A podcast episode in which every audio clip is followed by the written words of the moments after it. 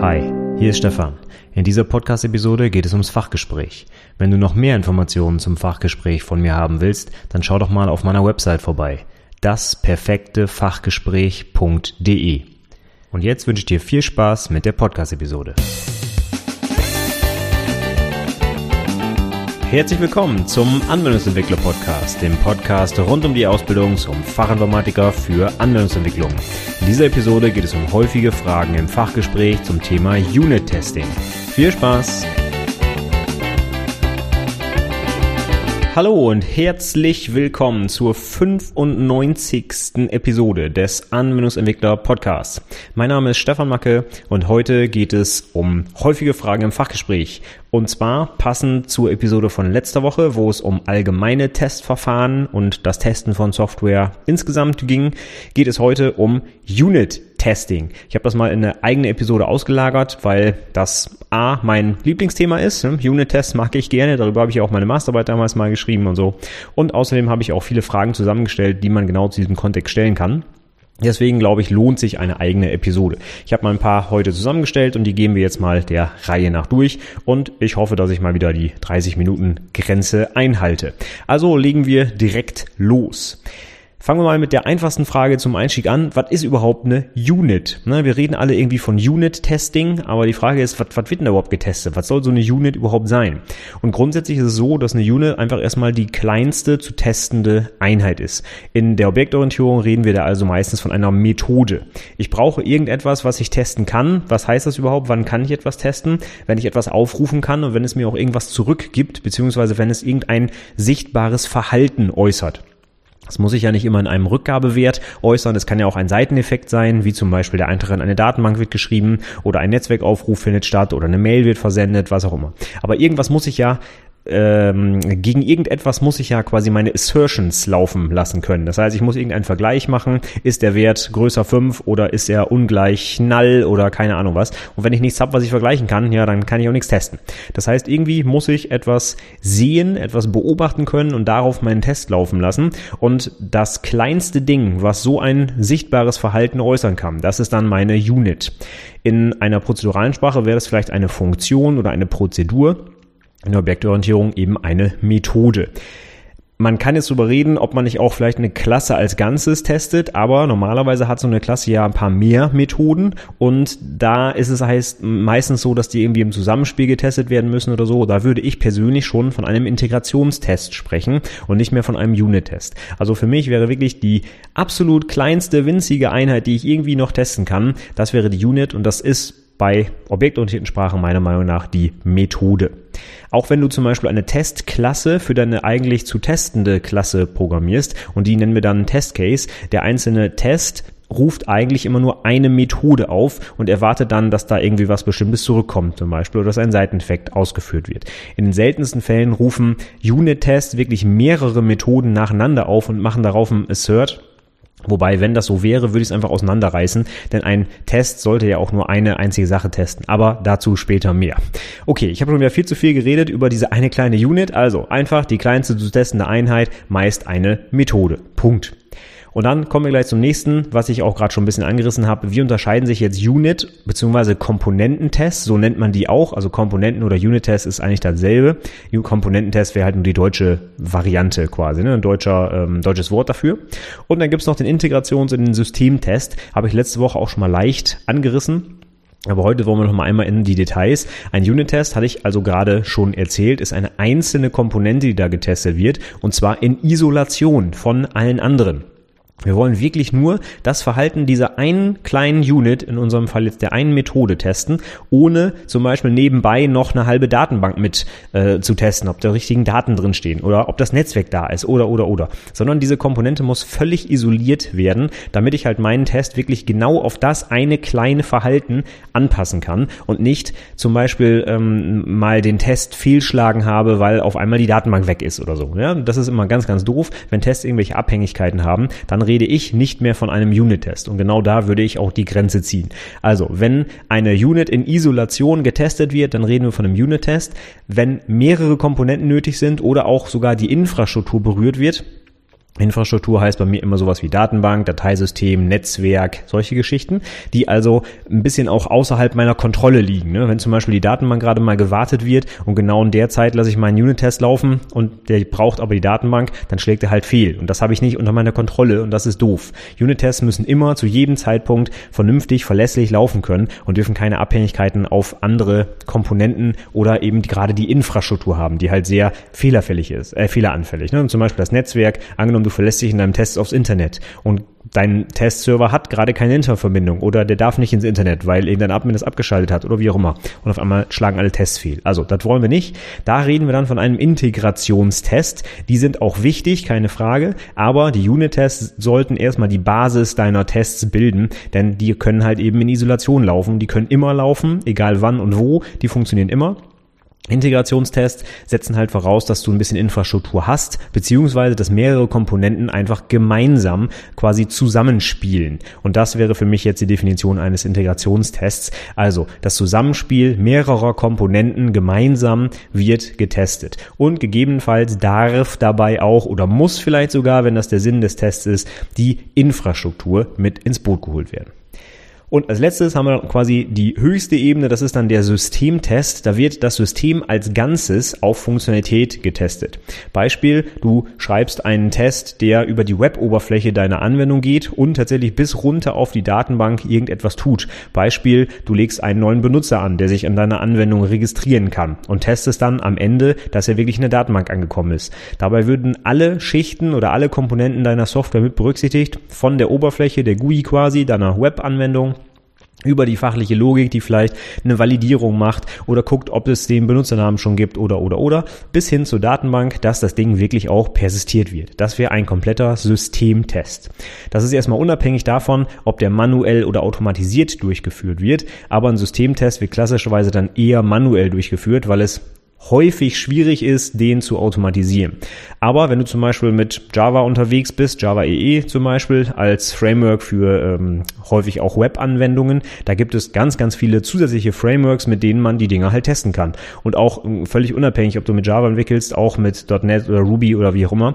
Es gibt zum Beispiel mit Selenium ein Framework, mit dem man auch Oberflächen tatsächlich testen kann. Insbesondere eben Web-Oberflächen. Nicht alle möglichen, aber der äh, steuert quasi einen Browser entfernen und damit kannst du dann auch über die Oberfläche deine Anwendung testen und kannst dann zum Beispiel sagen, wenn ich, keine Ahnung, einen falschen Benutzernamen eingegeben habe, dann erwarte ich, dass hier ein diff-Element erscheint mit der ID Fehler und da soll dann drinstehen äh, ungültiger Benutzername oder sowas. Und das kann man dann wirklich, also darüber kann man dann quasi die komplette Anwendung end-to-end, -end, ähm, sage ich mal, testen. Ja, also Unit-Test, eine Komponente in Isolation, Integrationstest, Zusammenspiel mehrerer Komponenten, eventuell mit Infrastruktur und Systemtest, das System als Ganzes über alle Schichten, alle Komponenten hinweg wird getestet. Wie machen wir das Ganze eigentlich? Mit einem Unit-Test-Framework meistens. Und was ist das jetzt eigentlich? Ein Unit-Test-Framework kann man mal allgemein beschreiben.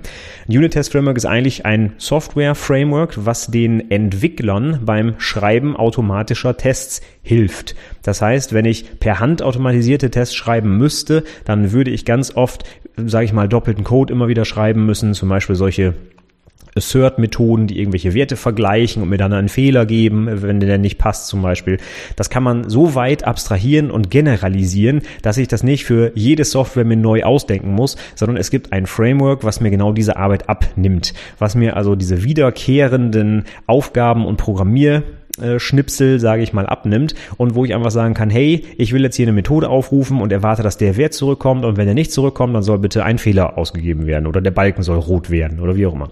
Und genau diese allgemeingültige generische Funktionalität stellt uns ein Unit-Test-Framework bereit. Es gibt für Java, das war glaube ich eines der allerersten Unit-Test-Frameworks überhaupt, das ist natürlich das JUnit, das kennst du wahrscheinlich auch.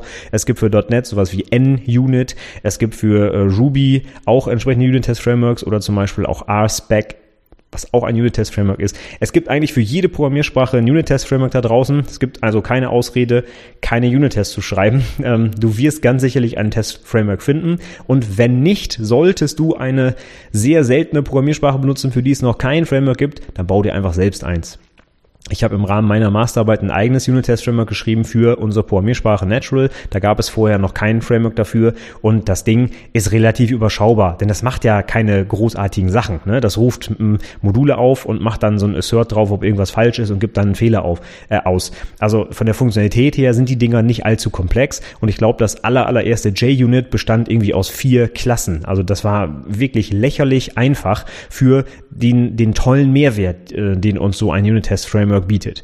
Also schau dir doch einfach mal so eine äh, Quellcode-Geschichte an von so einem Unit-Test-Framework. JUnit zum Beispiel kann man sich äh, online einfach angucken. Der Quellcode ist verfügbar und dann wirst du sehen, dass die Frameworks an sich gar nicht sehr kompliziert sind. Dafür, dass sie uns halt so einen riesengroßen Mehrwert bieten, meiner Meinung nach. Ja, ich habe jetzt schon ein paar Mal einen Begriff benutzt, den ich jetzt auch nochmal fragen möchte, nämlich was ist eine Assertion?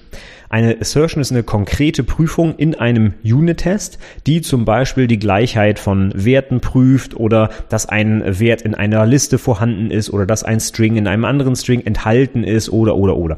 Also eine kleine, ein kleiner Vergleich quasi von einem erwarteten und einem tatsächlichen Verhalten oder Wert. Also wenn ich zum Beispiel eine Additionsfunktion aufrufe mit zwei Parametern, dann erwarte ich, dass die Rückgabe eben die Summe dieser beiden Zahlen ist und das, was ich dann tatsächlich von der Methode zurückbekomme, das sollte natürlich diesem erwarteten Wert entsprechen. Wenn das nicht der Fall ist, dann muss mir halt ein Fehler ausgegeben werden, weil halt meine Methode, die ich gerade teste, nicht sich so verhält, wie ich es erwarte.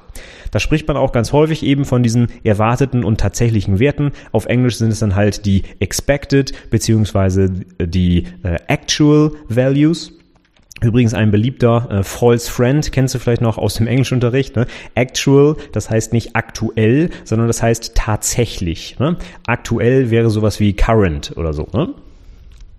Gut, aber ich mache hier keinen Englischunterricht, das hast du bestimmt in der Berufsschule oder sonst wo, von daher nur nicht wundern. Also actual und expected wären die Begriffe im Englischen und tatsächlich und erwartet wäre es dann halt auf Deutsch. Gut, dann kommen wir auch direkt zum Aufbau eines Unit-Tests und da gibt es so ein kleines Akronym, das AAA, also AAA. Was bedeutet das? Das ist die Abkürzung für Arrange, Act, Assert und das ist ein sehr beliebter Aufbau von Unit-Tests. Also wenn du dir eine Unit-Test-Methode vorstellst, einen konkreten Test, dann kann man den in drei Teile unterteilen, untergliedern, nämlich genau dieses Arrange, Act und Assert. Im Bereich Arrange, das ist das erste, was im Unit-Test abläuft, das ist quasi dein Aufbau deines Testszenarios. Also angenommen, du willst eine Klasse Person testen, dann musst du vielleicht erstmal ein Objekt dieser Klasse Person erzeugen, wo du überhaupt eine Methode aufrufen kannst. Von daher wäre das Arrange dann vielleicht sowas zu machen wie Person P gleich New Person. Dann wäre das Arrange schon abgehakt, aber manchmal braucht man halt auch noch ein paar komplexere Sachen, keine Ahnung, Parameter, die da reingehen müssen oder irgendwelche Mocks, die äh, initialisiert werden müssen und so weiter und so fort. Das wäre alles Teil des Arrange. Dann kommt das Act, das ist im Prinzip in den meisten Unit-Tests nur eine Zeile, nämlich genau das Aufrufen der zu testenden Methode. Also meinetwegen, wenn die Person ihren Namen zurückgeben soll, machst du jetzt irgendwie Person.getName und das wäre es auch schon. Das heißt, Normalerweise sollte diese Act, dieser Act-Bereich aus einer einzigen Zeile bestehen, nämlich ruft die Methode auf, die es zu testen gibt. Und normalerweise solltest du dann natürlich den Rückgabewert in einer Variablen speichern, damit man dann gleich im letzten A, im Assert, diesen Rückgabewert vergleichen kann. Es kann aber ja auch sein, dass du halt gar keinen Rückgabewert kriegst, sondern dass du eine Void-Methode zum Beispiel hast, die irgendeinen Seiteneffekt auslöst und du dann zum Beispiel im Assert nicht direkt einen, einen Wertevergleich machen kannst, sondern zum Beispiel einen Mock nach einem Aufruf fragst oder guckst, ob irgendwo tatsächlich eine, ein, ein Wert in der Datenbank gelandet ist oder was auch immer du da dann noch so tun kannst. Und das ist dann aber alles Teil eben der äh, des Assert-Bereichs. Also Arrange, Act, Assert, das ist das AAA und das ist ein beliebter Aufbau für Unit-Tests, der sich auch in der Praxis so etabliert hat. Dem würde ich auch dann folgen. Ja, jetzt habe ich gerade schon gesagt, in einige Tests, da kannst du nicht einfach ein Assert machen weil du zum Beispiel mit Seiteneffekten arbeitest. Ja, zum Beispiel möchtest du testen, dass deine Klasse eine E-Mail versendet. Das kannst du vielleicht nicht so gut testen anhand irgendeines Rückgabewerts. Ne? Was soll da zurückkommen? Ich meine, das ist auch testbar oder modellierbar, aber gehen wir jetzt mal davon aus, dass du einfach eine Klasse hast, die hat eine Void-Funktion und die heißt einfach Send Mail und du erwartest dann, dass diese Send Mail-Methode irgendwo beim Mail-Server eine Mail abgeliefert hat. Ja, wie willst du das sicherstellen? Ne? Du kannst natürlich die Mail tatsächlich versenden lassen und dann den Mail-Server fragen, ob sie gesendet wurde. Dann werden aber ständig irgendwelche irgendwelche unsinnigen Mails versendet. Also in echt jetzt. Und ich glaube, das wollen wir natürlich nicht in unserem Test. Von daher, was machen wir dann? Wir mocken da etwas raus. Und das ist gleich die nächste Frage. Was ist denn jetzt eigentlich dieses Mocking? Mocking bedeutet, dass ich Abhängigkeiten durch Fake-Objekte ersetze. Die eigentlich zu testende Komponente, die möchte ich nämlich in Isolation testen und die Abhängigkeiten, die diese Komponente hat, die will ich eben nicht mittesten bzw. aufrufen lassen im Test. Eben genau in dem Beispiel, ich möchte nicht, dass meine Testklasse eine echte Mail versendet. Ich möchte nur, dass sie dem Mail-Server den entsprechenden Befehl gibt, aber das will ich halt eben nicht mit dem echten Mail-Server machen, sondern mit so einem Fake-Mail-Server. Jetzt kann man hier beim Thema Mocking nochmal in die Details gehen. Man sagt so allgemein Mock ähm, und auch Mocking Framework, wie zum Beispiel Mockito in Java oder MockQ, also M-O-Q geschrieben für .NET zum Beispiel. Gibt auch noch viele andere Mocking Frameworks für alle möglichen anderen Sprachen. Aber landläufig nennt man die Dinger häufig Mock. Man muss aber im Detail gucken, ob es wirklich Mock sind oder nicht einfach nur Fake-Objekte beziehungsweise auch Stubs genannt. Wenn man mal in die Details tatsächlich reingeht, und das würde ich, wenn du zum Beispiel Unit-Tests in deinem Projekt benutzt hast, durchaus auch tun im Fachgespräch, da würde ich mal durchaus fragen, was ist denn der Unterschied zwischen einem Stub und einem Mock? Und ein Stub ist einfach nur ein Objekt, was harte Werte zurückliefert, wenn es irgendwelche Methodenaufrufe bekommt. Das heißt, ich rufe eine, keine Ahnung, Get-Value-Funktion auf und dieses Stub-Objekt gibt mir einfach immer hart den Wert 5 zurück. Ein Mock hingegen kann mehr. Der merkt sich nämlich, unter anderem, welche Methoden bei ihm aufgerufen wurden, welche Parameter die hatten, wie oft, in welcher Reihenfolge und so weiter. Und mit einem Mock kann ich also nachher ähm, einen, einen ganz anderen Test durchführen, denn ich kann den nachher fragen, wurdest du aufgerufen, wie oft, wie welchen Parameter hast du bekommen und so weiter. Und wenn ich sowas brauche, dann brauche ich einen Mock. Will ich einfach nur zum Beispiel eine Addiere-Funktion testen und der eine Parameter kommt aus einer GetValue-Funktion einer Datenbankklasse, die halt auf die Datenbank zugreifen würde und ich fake quasi diese Datenbankklasse und lasse sie einfach immer hart den Wert 7 meinetwegen zurückgeben, dann habe ich eigentlich nicht zwangs, dann nicht zwangsläufig, dann habe ich dann habe ich definitiv keinen Mock, sondern einen Stub, weil diese Klasse mir einfach nur hart einen Wert zurückgibt, aber ich frage sie am Ende nicht, ob sie aufgerufen wurde, denn das sehe ich daran, dass die Addiere-Funktion halt diese 7 benutzt hat. Wenn ich aber eben zum Beispiel eine Void-Methode habe, wie jetzt das Beispiel mit meinem Mail-Server, dann frage ich, wenn die Void-Methode abgearbeitet ist, den Fake Mail-Server, also meinen Mock, ob meine zu testende Klasse denn die, keine Ahnung was, Deliver Mail Methode bei ihm aufgerufen hat mit dem korrekten Empfänger, mit dem korrekten Betreff und so weiter. Und wenn ich dieses Verhalten brauche, dann brauche ich ein Mock. In vielen Mock-Frameworks ist es allerdings völlig irrelevant, ob ich einen Mock oder einen Stub brauche. Ich kann immer beides machen. Also ich kann sowohl diese Objekte ähm, quasi anweisen, harte Werte zurückzugeben. Ich kann sie aber alle auch im Nachhinein fragen, ob irgendwas aufgerufen wurde. Von daher ist das in der Praxis ähm, eigentlich unwichtig, ob ich das unterscheide oder nicht. Aber wenn wir hier schon auf Prüfungsniveau uns darüber unterhalten, würde ich die beiden Begriffe doch einmal auseinanderhalten wollen.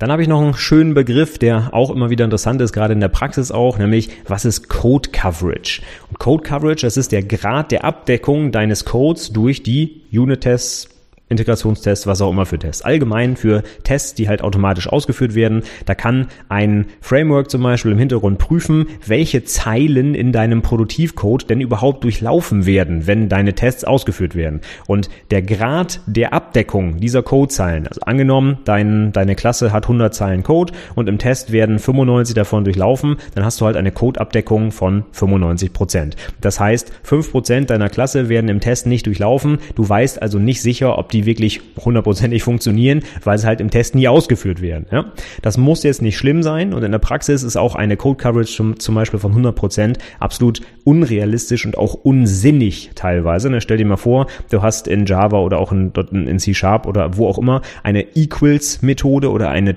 To-String Methode oder eine Hashcode Methode, ja, das einfach dummer Boilerplate Code ist, den du dir quasi mit drei Klicks in deiner IDE generieren kannst. Wenn du die aber zum Beispiel 100 Prozent ähm, mit Unit-Tests abdecken willst, da programmierst du dich zu Tode und das bringt dir einfach nichts, ne, weil der Code einfach generiert ist. Also von daher 100% Code-Coverage sind, äh, sind unsinnig, sind verschwendete Zeit und bringen dich nicht weiter, aber trotzdem ist insgesamt eine hohe Code-Coverage schon ein, ein äh, gutes Ziel für deine Tests.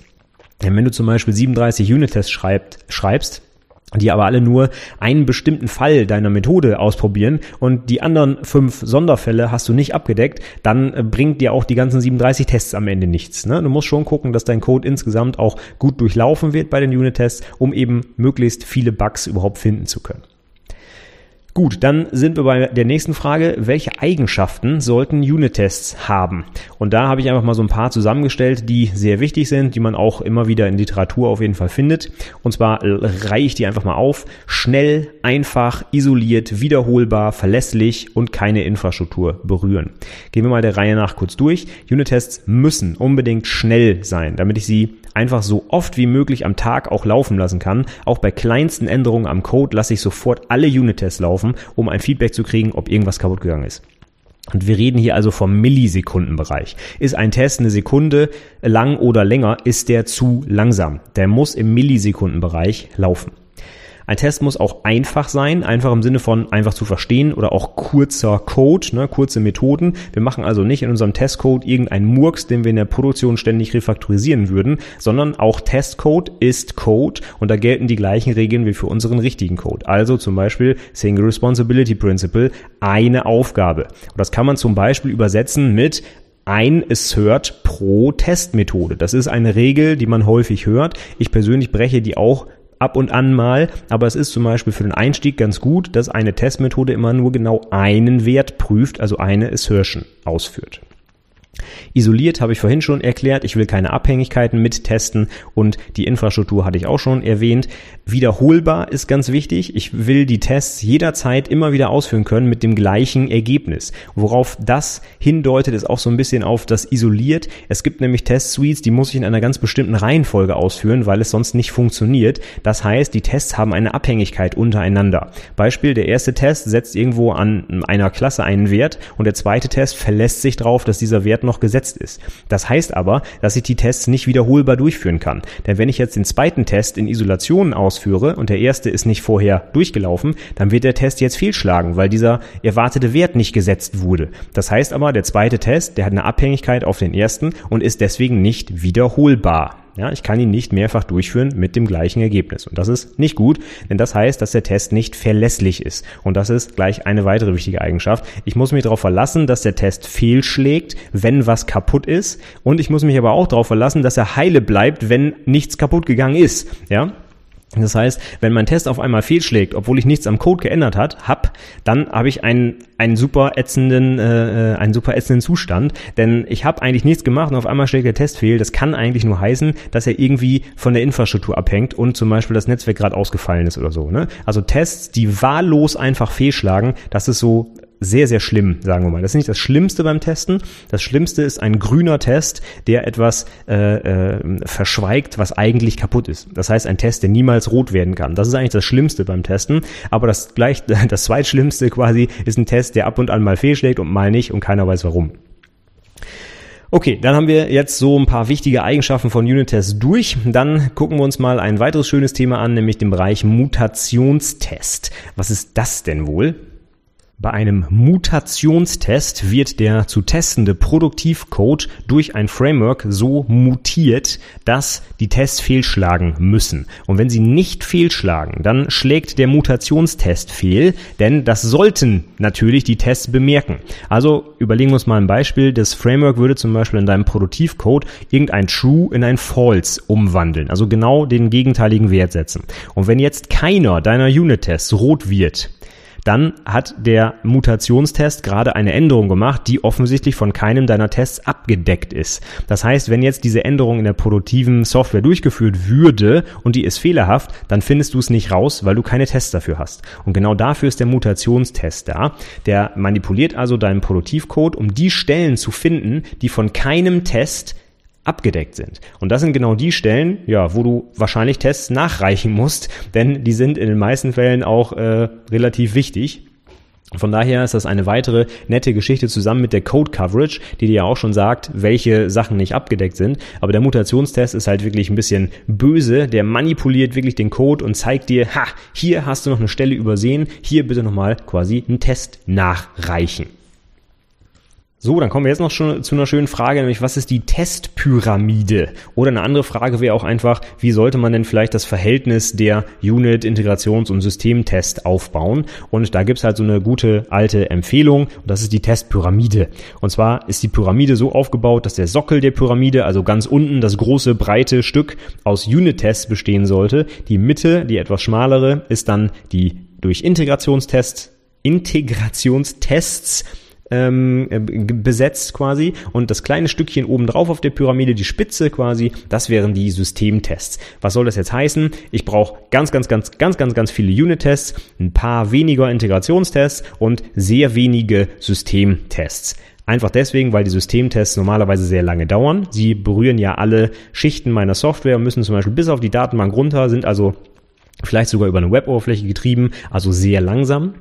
Die Integrationstests brauchen normalerweise auch ein bisschen länger als die Unit-Tests, zum Beispiel, weil sie irgendwelche Fake-Datenbanken hochfahren müssen oder vielleicht wirklich einen Ping auf irgendeinen Server schicken oder keine Ahnung, was sie dann halt so machen mit der Infrastruktur. Also eben schon deutlich langsamer sind als die Unit-Tests. Und die Unit-Tests in Isolation, die sind ja, wie wir gerade schon gehört haben, im Millisekundenbereich durch. Von daher kannst du da auch Tausende hintereinander einfach laufen lassen und die ratzfatz eben ja zu einem Ergebnis bringen lassen. Und genau so sollte man seinen Test also aufbauen. Viele schnelle und wiederholbare Unit-Tests, dann einige wenige Integrationstests und sehr, sehr wenige Systemtests. Einfach weil die am teuersten sind, weil die am langsamsten sind. Wenn du ein cooles Framework hast, mit dem du Systemtests schnell automatisieren kannst, dann kannst du natürlich auch davon einen Haufen schreiben, keine Frage. Mehr Tests ist immer besser, ja, keine Frage. Aber wenn man so ein bisschen ähm, ja, Kosten-Nutzen-Rechnung betreiben will, dann sollte man es genauso machen, wie die Testpyramide es empfiehlt äh, empfiehlt. Entschuldigung. So, dann äh, hatte ich eben schon quasi eine Frage auf meiner Liste selber mit beantwortet, nämlich wie kann man denn überhaupt Oberflächen testen? Geht das überhaupt? Ja, kann man. Erstmal ist die Antwort und zwar Menschen können die einfach ausführen, also simple manuelle Tests wären natürlich möglich, aber es gibt halt auch eben Frameworks, die darauf spezialisiert sind. Selenium ist so ein Schlagwort, was man schon mal gehört haben sollte, gerade wenn man Webentwicklung betreibt. Das ist halt wunderbar dafür geeignet, Web-Oberflächen zu steuern. Da kann man verschiedene Web-Driver installieren. Man kann zum Beispiel einen Firefox, einen IE oder sogar einen Headless-Browser, also einen Browser, der keine grafische Oberfläche hat, der heißt Phantom.js, benutzen, um dann die Oberfläche fern zu steuern quasi. Man kann also in dem Selenium dann sagen, hier gib mal in das Textfeld irgendwas ein und dann drückst du auf den Button und dann sollte an der und der Stelle im HTML auf einmal eine rote Warnung erscheinen oder so. So ungefähr kann man sich das vorstellen mit dem Selenium. Es gibt aber auch für grafische Oberflächen ähm, ohne Web, also zum Beispiel irgendwelche äh, Java GUIs oder äh, .NET Oberflächen, WPF, was auch immer es da alles so gibt, gibt es auch Frameworks, die das dann machen. Der Nachteil bei diesen Geschichten ist halt, dass sie normalerweise relativ langsam sind. Also wenn du dir vorstellst, du machst wirklich einen Test gegen eine Web-Oberfläche, da äh, muss ich ja die Web-Oberfläche mal aufbauen, dann hast du noch JavaScript, was geladen werden muss und dann kommen die ganzen Grafiken und und das muss einfach länger dauern, als wenn du eine kleine Methode in Isolation testest. Und da reden wir jetzt wirklich meistens von Tests, die eine Sekunde oder sogar länger dauern, je nachdem. Also ich kann es aus dem Java-Umfeld berichten, wenn ich da mein, mein fertiges War-File für den Test sogar noch auf einen Application-Server deployen muss, weil das Ding alleine gar nicht lauffähig ist. Ja, ich kann das Ding gar nicht lokal testen. Ich brauche einen Application-Server, wo das War-File drin läuft. Dann reden wir hier tatsächlich von mehreren Sekunden für diesen Test. Das heißt, in dem Test wird zum Beispiel mein War-File zusammengebaut, das heißt kompiliert, gesippt, hochgeladen auf den Application-Server. Die Applikation wird gestartet, dann wird ein Headless Browser aufgemacht, der auf die Website geht, irgendein Button drückt und dann kommt irgendwann mal ein roter äh, Hinweis. Und das dauert wirklich mehrere Sekunden, bis der Test dann durch ist. Und da kann man natürlich dann sehen, dass ich die einfach nicht mehrfach am Tag laufen lassen werde, weil die einfach viel zu lahm sind und ich werde in meiner Entwicklung behindert, wenn ich äh, solche langsamen Tests habe. Von daher ist eine gute Geschichte, um die grundsätzliche Funktionsweise der Software abzudecken. Und ich bin auch ein absoluter Freund von Oberflächentests, wenn man die hat. Super Geschichte, aber man lässt die halt nicht hundertmal am Tag laufen und wartet dann, bis sie fertig sind. Das macht man dann vielleicht nur einmal die Nacht, wenn der Bild läuft, damit man eben nicht äh, keine Ahnung, alle paar Minuten erstmal eine Minute warten muss, bis die Tests durch sind. Das ist natürlich bei der täglichen Arbeit, ja, das, das macht man natürlich so nicht. Ne? Die Zeit hat man nicht. Oh, ich schaue mal auf die Uhr und kratze an der 30-Minuten-Marke. Von daher höre ich jetzt hier mal auf. Ich habe zwar noch ein paar weitere Fragen auf meiner Liste, aber wenn ich mal so drauf gucke, haben die auch nicht direkt mehr was mit Unit-Tests zu tun. Ich glaube, da mache ich einfach später nochmal eine Episode draus. Ich fasse nochmal kurz zusammen, was wir heute gehört haben. Was ist eine Unit? Das ist die kleinste zu testende Einheit, die es gibt, meistens eine Methode. Unit-Tests testen halt einzelne Komponenten, Integrationstests testen mehrere Komponenten oder auch die Infrastruktur mit und Systemtests testen das System als Ganzes von vorn bis hinten. Ein Unit-Test-Framework unterstützt die Entwickler dabei, automatische Tests überhaupt zu schreiben, damit sie halt nicht ständig doppelten Code selber programmieren müssen. Eine Assertion ist ein kleiner Vergleich eines Erwarteten mit einem tatsächlichen Wert und der gibt mir dann halt zurück, ob das okay ist oder nicht und lässt dann halt den Test fehlschlagen. Arrange, Act, Assert, das AAA ist eine, ist ein beliebter Aufbau meiner Unit-Test-Methoden dann habe ich einmal das Mocking, das ich eigentlich unterteilen würde in ein Stubbing und ein Mocking. Eine Stub-Klasse, die gibt einfach bei Methodenaufrufen harte Werte zurück, die ich in meinem Test definiert habe. Und ein Mock, das ist ein Objekt, was ich nach dem äh, Test fragen kann, ob zum Beispiel Methoden aufgerufen wurden, wie oft sie aufgerufen wurden, welche Parameter und so weiter. Ist also mehr für die Interaktion quasi da. Die Code Coverage ist ein äh, Grad der Abdeckung des Codes durch meine Tests. Da wird also genau ge gezeigt, welche Zeilen meines Codes durch den Test überhaupt ausgeführt wurden. Dann haben wir ein paar Eigenschaften von Unit-Tests uns angeschaut. Die sollten schnell sein, einfach, isoliert, wiederholbar, verlässlich und vor allem auch keine Infrastruktur berühren. Ein Mutationstest, dafür gibt es häufig auch Frameworks, die verändern dann meinen Produktivcode und lassen die Unit-Tests automatisch laufen, um zu gucken, welche Stellen in meinem Code nicht durch Unit-Tests abgedeckt sind. Also eine schöne Ergänzung zu dem Bereich der Code Coverage. Dann haben wir über die Testpyramide geredet. Das äh, große Testbed, das du haben solltest, sollte zu ganz, ganz großer Prozentzahl aus Unit-Tests bestehen. Dann kommen darauf ein paar Integrationstests und ganz obendrauf noch einige wenige Systemtests. Einfach weil die teuer sind und langsam sind und ähm, ja, wahrscheinlich auch sehr viel aufwendiger als eben die Unit-Tests. Und zum Schluss haben wir uns noch über Oberflächen unterhalten. Wie kann man Oberflächen überhaupt testen? Es geht natürlich immer manuell, keine Frage, aber das ist natürlich das teuerste, was überhaupt geht und auch das langsamste. Es gibt aber auch Frameworks wie zum Beispiel Selenium, die in diesem Fall Web-Oberflächen testen können, aber auch für WPF-Anwendungen oder JavaFX oder was auch immer du benutzt für Oberflächen, wird es da draußen Frameworks geben, die dann halt Klicks simulieren, gucken, ob Texte in irgendwelchen äh, Boxen erscheinen und so weiter. Das geht also alles, ist aber im Verhältnis gesehen mit Unit-Tests relativ aufwendig und die sind auch sehr lang langsam, die Tests. Deswegen auch in der Testpyramide oder denk an die Testpyramide wenige Oberflächentests, viel mehr Unit-Tests am besten schreiben. Gut, dann wären wir soweit durch für heute. Für den Abschluss habe ich noch zwei gute Literaturtipps für dich. Ich mache in einigen Wochen sogar dazu passend einen Buchclub, nämlich zu Pragmatic Unit Testing in Java 8 with JUnit. Ein fantastisches Buch zur Einführung in ähm, in das Unit-Testing, aber auch in Test-Driven Development und in Mocking und also da ist alles Wichtige drin, was irgendwie interessant ist rund ums Testen. Ist halt mit Fokus auf Java, aber die Prinzipien kann man auch wunderbar auf andere Sprachen natürlich übertragen. Aber ganz klar, absolut empfehlenswert natürlich nur, wenn du mit Java wirklich auch arbeitest.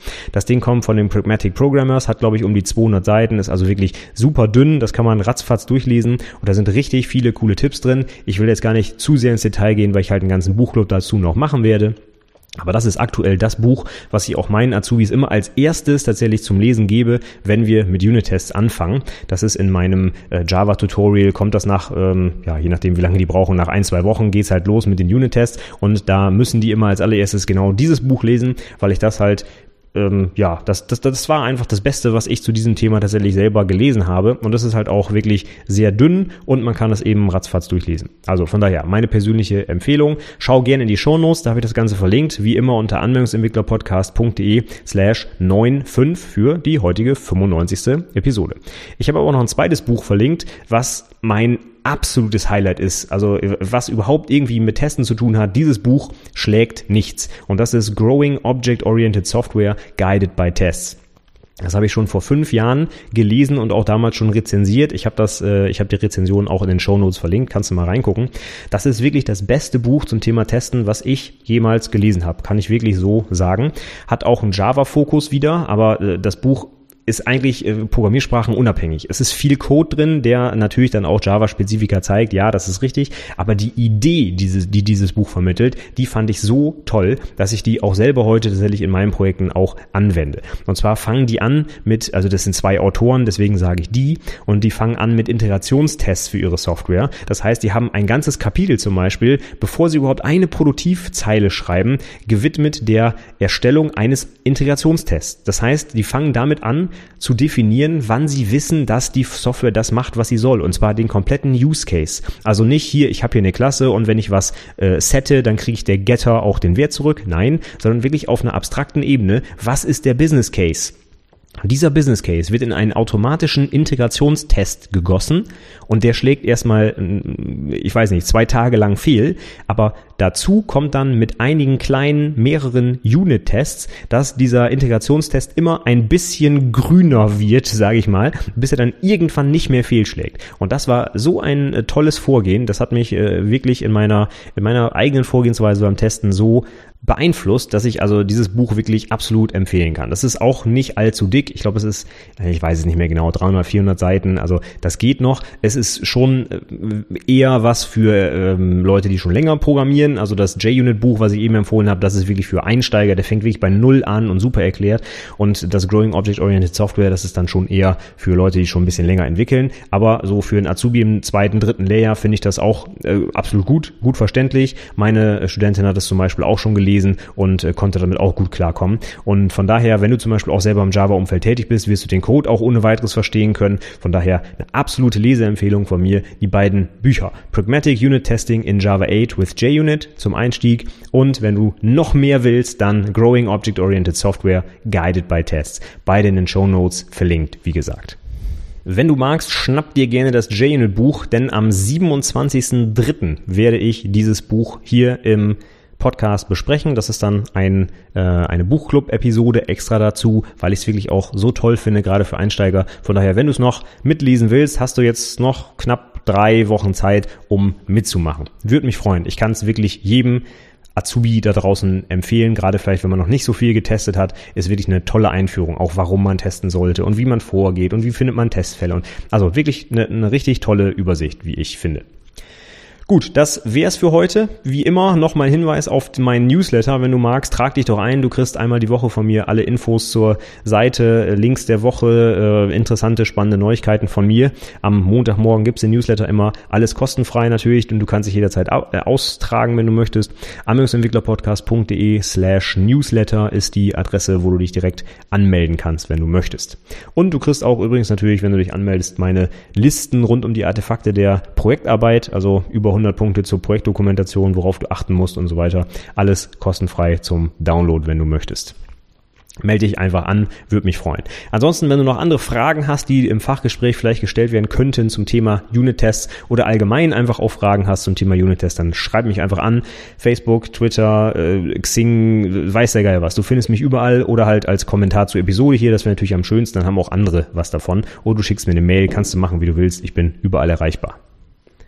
Und zum Schluss noch ein letzter Aufruf, wenn du noch irgendwelche anderen Fragen hast, die auch nichts mit Unit-Tests oder sonst was zu tun haben, dann schreib mich trotzdem, trotzdem an, denn zu meiner hundertsten Episode, die im April, glaube ich, wenn ich richtig gerechnet habe, dieses Jahres herauskommen wird, ja, am 10.4. müsste die rauskommen, sammle ich Hörerfragen, die ich dann gesammelt quasi beantworten möchte. Von daher, wenn dir noch irgendwas unter den Nägeln brennt, wenn du noch irgendwas wissen musst, ganz egal was, rund um IT, Abschlussprojekt, Ausbildung, wie auch immer, dann schreib mich einfach an und dann versuche ich die Frage in Episode 100 unterzubringen. Würde mich freuen, wenn du mir hilfst, die Episode zu füllen. Also melde dich gern bei mir. Ansonsten sage ich für heute erstmal vielen, vielen Dank fürs Zuhören und bis nächste Woche. Tschüss!